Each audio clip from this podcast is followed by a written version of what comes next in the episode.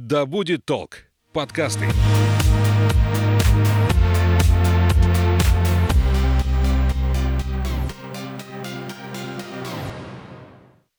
Доброго времени суток. Это подкаст об осознанном туризме и психологии путешествий «Конюх Федоров». Я журналист Александра Михайловская. Вместе с опытным путешественником, тревел-коучем, основателем компании Field Travel Анной Статвой мы выясняем, почему люди отправляются в путешествия и что в этом обретают. Ань, привет. Привет, Саш. О путешествиях, конечно, мы можем говорить бесконечно. И в первых двух сезонах нашего подкаста мы рассмотрели туризм с точки зрения психологии и с точки зрения осознанности этого явления. А в этом сезоне мы будем принимать гостей, которые знакомы с путешествиями не понаслышке, не по учебникам, которые сами очень много путешествуют или имеют какое-то отношение к этой сфере деятельности. И я хочу представить нашего сегодняшнего замечательного гостя. Это Павел Васильевич Ирха, молодой учитель географии Омской гимназии номер 76. Он работает в школе с 2020 года и свою профессию профессию выбрал абсолютно осознанно. Он не понаслышке знает о том, на каком уровне сегодня ведется преподавание географии и какой интерес к этой науке дети проявляют или не проявляют. Паша, привет!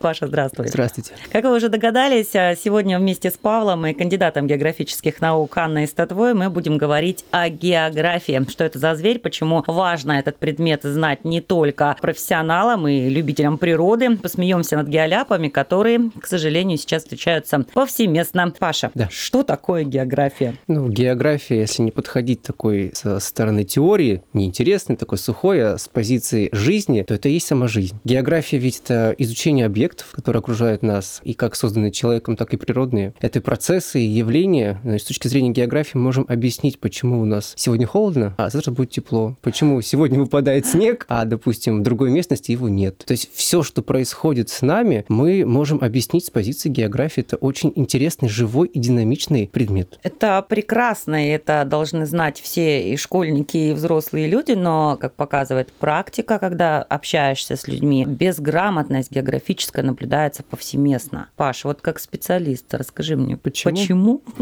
Нужно задавать этот вопрос самому себе, прежде всего. Почему я не знаю? А если говорить про массы в целом, да, почему люди-то не знают, наверное, это связано с большим объемом информации информации. Мы пытаемся все это как-то запомнить, но это нужно прожить. Если человек не проживает ту или иную связь с предметом, либо с явлением, либо процессом, то, наверное, сложно уловить всю настоящую суть его. И я считаю, что знания, прежде всего, хотя бы региона своего, нам дадут ту а, важную составную, что заложено в определении самой географии, когда мы познаем окружающий нас мир. Но достичь... это же и самая основная потребность человека, вот эта любознательность самого-самого маленького возраста, возраста ребенок только и делает, что познает окружающий мир, куда это девается. Сейчас дети как-то не совсем настроены на то, чтобы что-то узнавать. Что дали? Ладно, мы это и будем обрабатывать, перерабатывать и использовать. Ничего самостоятельно искать они не пытаются. В свое время даже небольшая такая разница по возрасту, я считаю, с выпускниками нынешних да, лет показывает, что у детей нынешнего времени и у меня, как молодого специалиста, есть какая-то такая очень большая уже разница в плане э, познания, прежде всего того, что мне интересно. А интерес, он как раз-таки порождает то, что мы провоцируем в географической науке, на любознательность направленной. А профессию? Ты же выбрал ее осознанно. Ты выбрал географию и педагогику. Угу. В чем логика? Ага. Ну, занимался бы географией, путешествовал, как Анна Леонидовна. Ну, знаете ли, Анна Леонидовна как раз выбрала географию. Изначально я выбирал географию. То есть я не думал, что я буду педагогом, но на меня оказал большой процент, скажем, влияния авторитетных людей. Пример для подражания был достойный, и это спровоцировало в моем сознании выбор, который я сделал. Сделал выбор э, в пользу педагогики и плюс география. Даже сейчас, находясь вот в таком трудном положении при выборе либо уйти в работу с документами, либо остаться все-таки на своей позиции работу с географией, с наукой этой в целом, то я никогда не отдам географию. Ну, во всяком случае, сейчас точно я ее не отдам, потому что для меня это очень важно. Я считаю, что в нынешних даже условиях правильно необходимо подходить к трактовке тех фундаментальных знаний в географии, поскольку они забываются и где-то перефираются. Аня, что говорят выросшие дети? Выросшие географы, не географы, как я имею в виду выросшие дети, люди, которые путешествуют, которые начинают открывать для себя мир. Что они говорят о своих знаниях в области географии? Туристы, конечно, удивляют меня и поражают отсутствием элементарных понятий, да, сформированных. Когда им показываешь карту, они не умеют ее читать. То есть я всегда провожу это такой тоже география? ликбез, безусловно.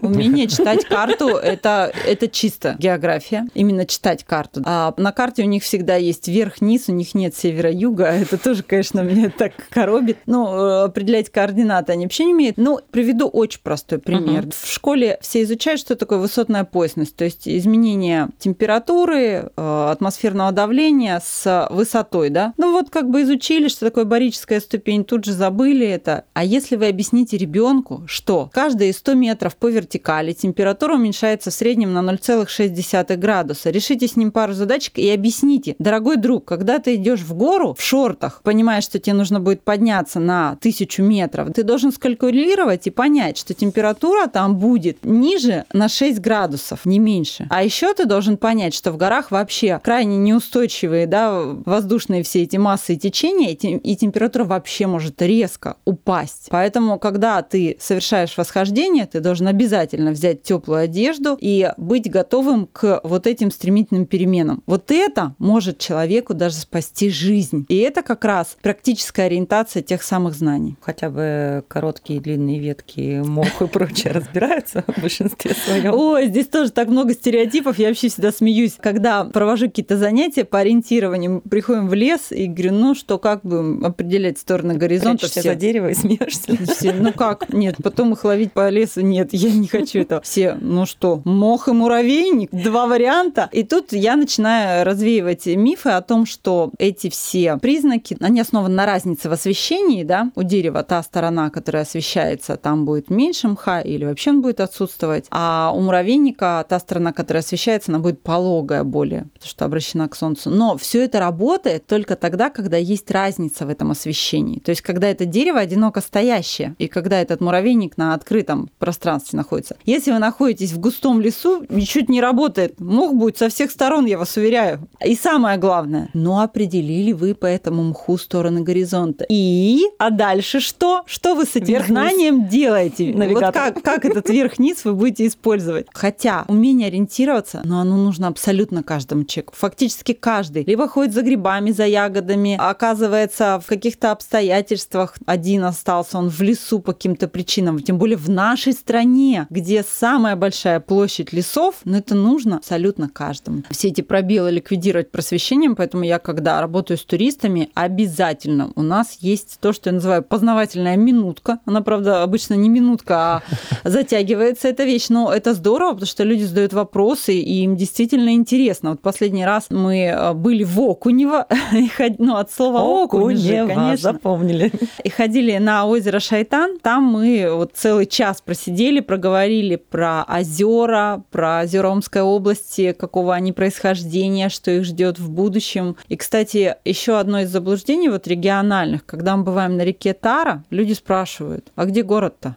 То есть город Тара и река плывем, Тара плывем. для них это, сутки, это знак равенства. И я тогда рассказываю, опять же, почему город называется так же, как река. Он действительно должен был основан быть в устье этой реки, но там место неудобное для укрепления, для защиты города оказалось, поэтому было решено экспедицией под руководством Андрея Елецкого еще вниз по Иртышу спуститься, и уже когда они нашли такой благоприятный, высокий, укрепленный вот этот левый берег, там основали город. Ну и название оставили с э, реки. Но факт тот, что у людей вот это географически где-то в одной точке должна быть река и одноименный город. Я объясняю, почему не так. Паша, как удается завлечь детей в изучение предмета география? Какие приемы ты используешь, как ты объясняешь? А, ну, наверное, самый главный прием – это личный пример. Через личный пример дети следуют за тобой. К счастью, у нас были возможности выездов, и дети после этих выездов загорались. Они по-другому по-другому смотрели на географию. Они уже понимали, что им скучно находиться вот за партой, им хочется творить, им хочется исследовать, и им хочется вот куда-то отправиться снова. В прошлом году э, мы ездили э, от университета, нас пригласили с детьми на экспедицию, исследовали те скважины, которые у нас есть в Аргатском районе, и вот мы с детьми просто исследуем состав э, воды в местных водоемах. Для них вот такая небольшая работа, но им показалось, что это можно применить вот в жизни. Они не говорят вам, Павел Васильевич, ну вы же не мамонт, вот вам навигатор,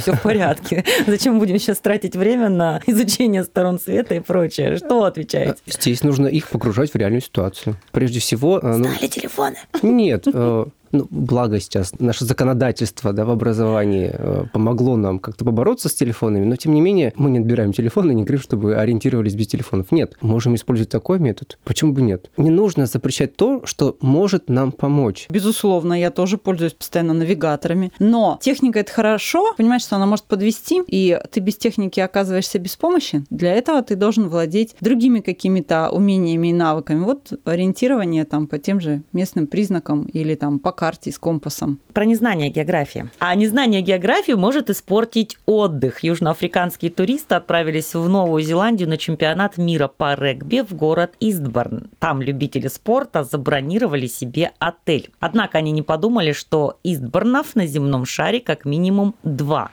В Англии и в Новой Зеландии. В итоге туристы забронировали отель в Англии, а потом безуспешно искали его за 19 тысяч километров от английского отеля в Тихоокеанской стране. К счастью, местные жители жители пустили страдальцев переночевать, а вот английский отель напрочь отказывается возвращать им деньги, указывая на то, что они не виноваты в незнании географии болельщиков. Вот такая история. Вот видите, как невыгодно быть тупым. Как специалисты, расскажите мне, пожалуйста, что такое геоляпы, Паш? Геоляпы – это незнание, прежде всего, то, что должно быть заложено в понимании в географии. Свежий пример, вот я не могу, меня уже вторую неделю это тревожит, у нас в Омске на очень важном здании, на фасаде здания здание медицинской академии. В преддверии 200-летия Омской области на колоннах академии разместили э, силуэт э, территории Омской области. Только они вверх ногами перевернули.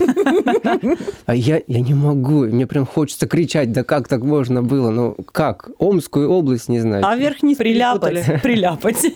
Задача выполнена. И вот поменяли местами у нас полюса и получили, что юг у нас оказался не там, где нужно. Мне ужасно режет слух, когда я замечаю вот такие геоляпы от ведущих журналистов федеральных каналов. Доходит, конечно, до смешного, когда там ведущая говорит, сейчас мы отправимся, там она рассказывала про научную станцию Северный полюс, и говорит, сейчас мы отправимся туда, в эту загадочную точку с координатами 0,0. То есть эта точка, на самом деле, находится где-то там в Атлантическом океане, недалеко от западного побережья Африки, но у нее это Северный полюс. Или там, что же находится за этим загадочным 90 90 градусом северной широты. Я думаю, что там находится? 89 градус северной широты.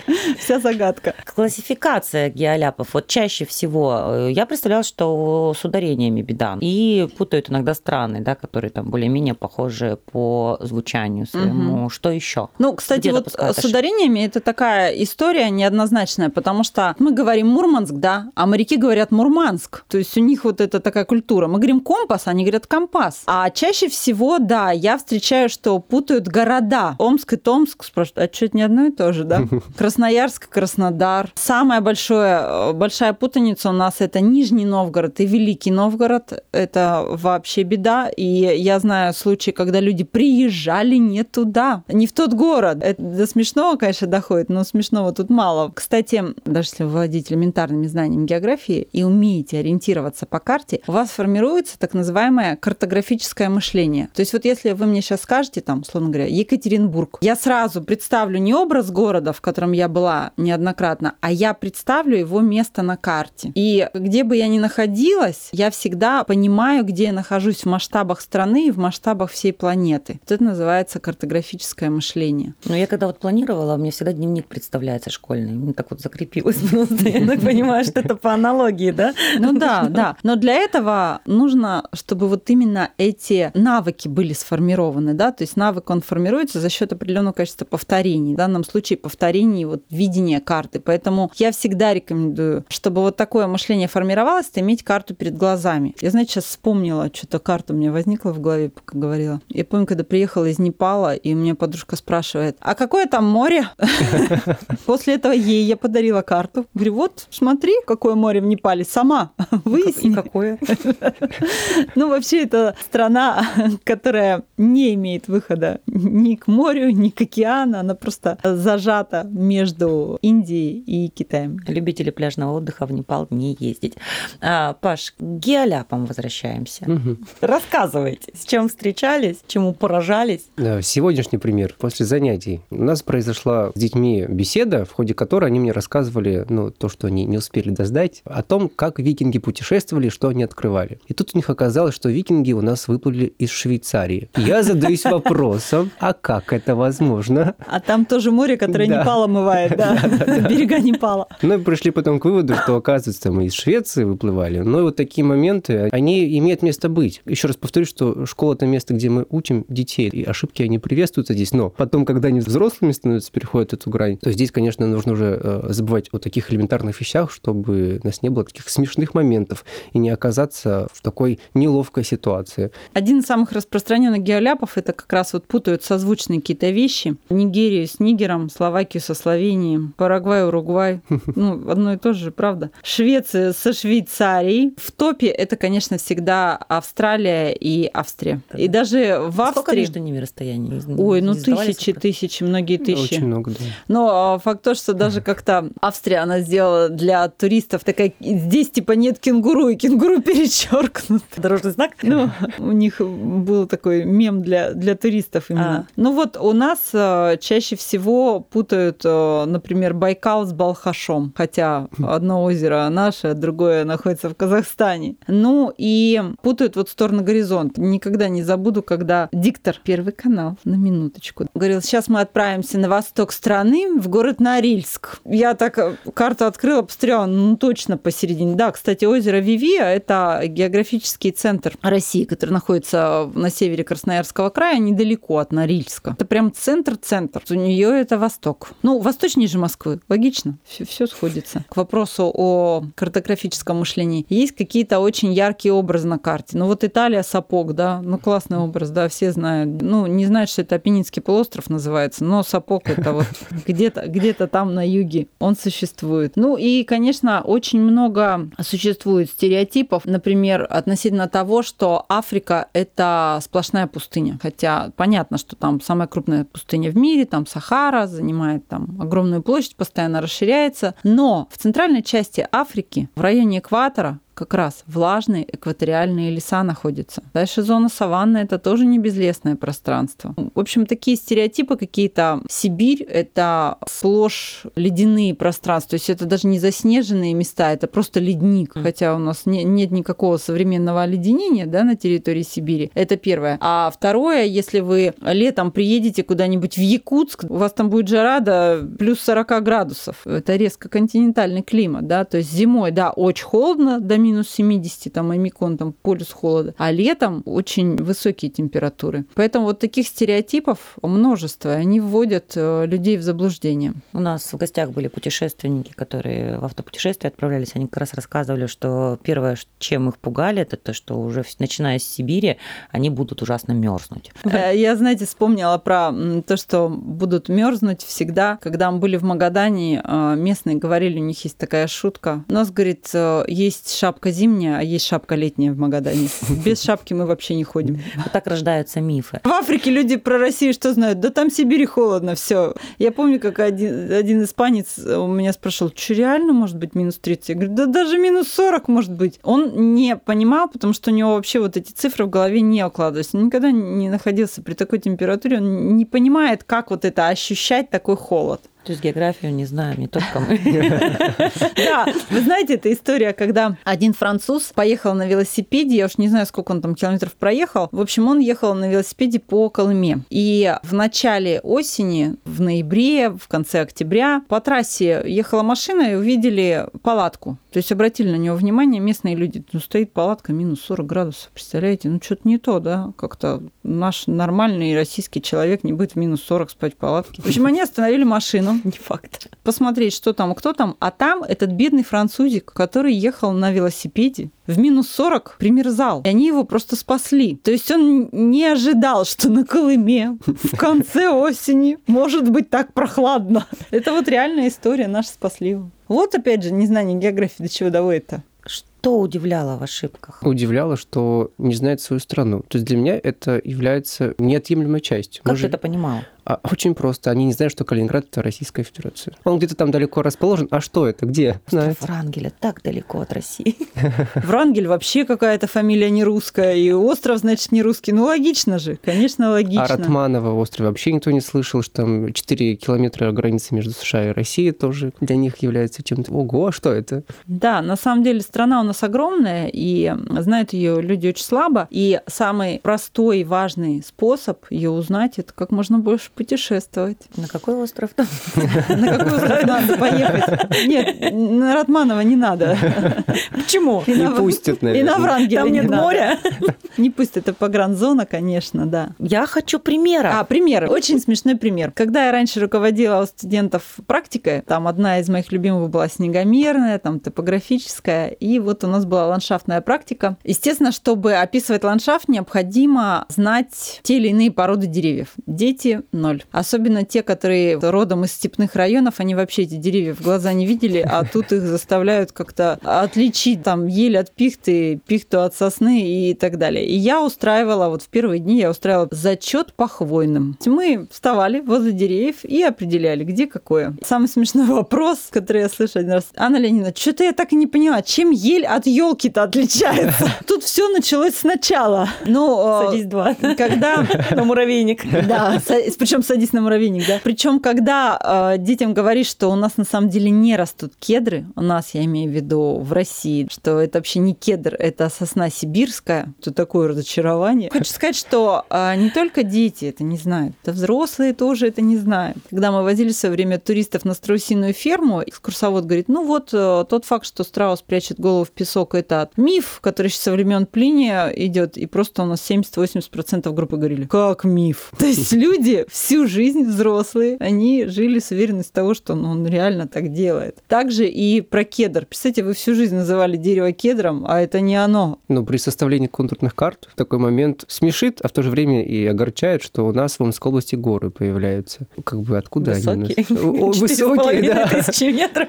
Вот, кстати, к этому вопросу я вспомнила, как мы однажды подшутили так над своими туристами. Это была шутка приурочена к 1 апреля. Мы сказали, что мы набираем экскурсию к скалистым горам в Тюкалинском районе, то есть взяли фотографию реальных скалистых гор Северной Америки, а разместили бесплатная экскурсия, все поедем, расскажем, покажем. 40 человек записалось. Не шучу сейчас. 40 человек записалось, сказали, хотим посмотреть, да. Знаем, что в Омской области что-то интересное, но вот... А недавно я консультировала один из э, телеканалов, который будет производить съемку на территории Омской области. Ну, там такая географическая, можно сказать, передача. И вот я их консультировала, куда лучше поехать, какие места и так далее. Они говорят, ну, вы понимаете, у нас такой формат, вот нам нужно что-то экстремальное снять. Ну, вот какие у вас там горы, водопады, пещеры? Я говорю, вот все, что вы перечислили здесь, вот, вот все это отсутствует у нас. Потому что мы юг, западно-сибирская равнина и так далее. Рассказываем, рассказываю. Они, да-да-да, послушали, послушали. Такие, не, ну вы понимаете, у нас вот альпинист есть, который там снимает. Вот ему бы куда-то либо наверх забраться, либо у нас дайвер, ему куда-то вот нырнуть надо в какую-то там грот, какую-то пещеру, опять же, с водой. Я им опять рассказываю про то, что такое юг Западной Сибири. Ну, в общем, интересный у нас очень диалог был. Я к тому, что, конечно, свою Россию очень плохо мы знаем, потому что она настолько разнообразна. Вот я, честно говоря, не перестаю удивляться тому, что сама постоянно совершаю какие-то географические открытия. Узнаю о существовании каких-то мест, о которых я даже не подозревала, честно. Потому что объездить всю нашу страну, ну давайте, положа руку на сердце, ее невозможно, даже за всю жизнь, какой бы она насыщенной ни была. Плюс вот у нас все равно, мне кажется, нет такого ценностного отношения к своей стране. То есть, да, нам что-то зарубежное кажется каким-то более привлекательным, а свое то, что рядом, вот мы не ценим просто. Хотя у нас ну такие уникальные места, они уникальные в масштабах э, всей планеты. Какие вопросы содержатся в ЕГЭ и ОГЭ по географии? Меня радует тот момент, что сейчас идет направление больше на применение в практике этих знаний. Конкретный пример задания. Необходимо, проанализировав карту, топографическая карта, определить, где лучше всего построить завод и доставить груз, который мы соберем урожай, соответственно, да, с этого поля. И вот все вот это в совокупности у ребенка формирует аналитические способности, то есть анализируя природно-климатические условия, в целом ландшафт он анализирует, и он делает вывод. А ведь это ведь у нас в жизни и есть. Это не сухая практика. Она вот реальная, она живая, наша история. Ну, я могу очень много примеров привести, когда географические знания спасают человеку жизнь в тех же горах, там, на реках и так далее. И когда эти знания имеют практическую ориентацию, когда люди занимаются строительством в пойме рек. То есть что такое пойма? Это территория, которая в период половодья рекой затапливается. Но мы понимаем, что есть многоводные годы, есть маловодные годы, и может, условно говоря, 10 лет река не затапливать эту территорию. Люди начинают там строительство. Строят дом, который благополучно в какой-то многоводный год смывает. Начинают говорить, вот, пришла большая вода и так далее. На самом деле это прямое следствие незнания географии. Или когда люди строят свой дом рядом с оврагом, растущим оврагом, еще усугубляет рост этого оврага, например, распашкой территории рядом или дорогой, в то время, когда нужно его укреплять посадками деревьев. Можно изучить скорость роста этого оврага и спрогнозировать,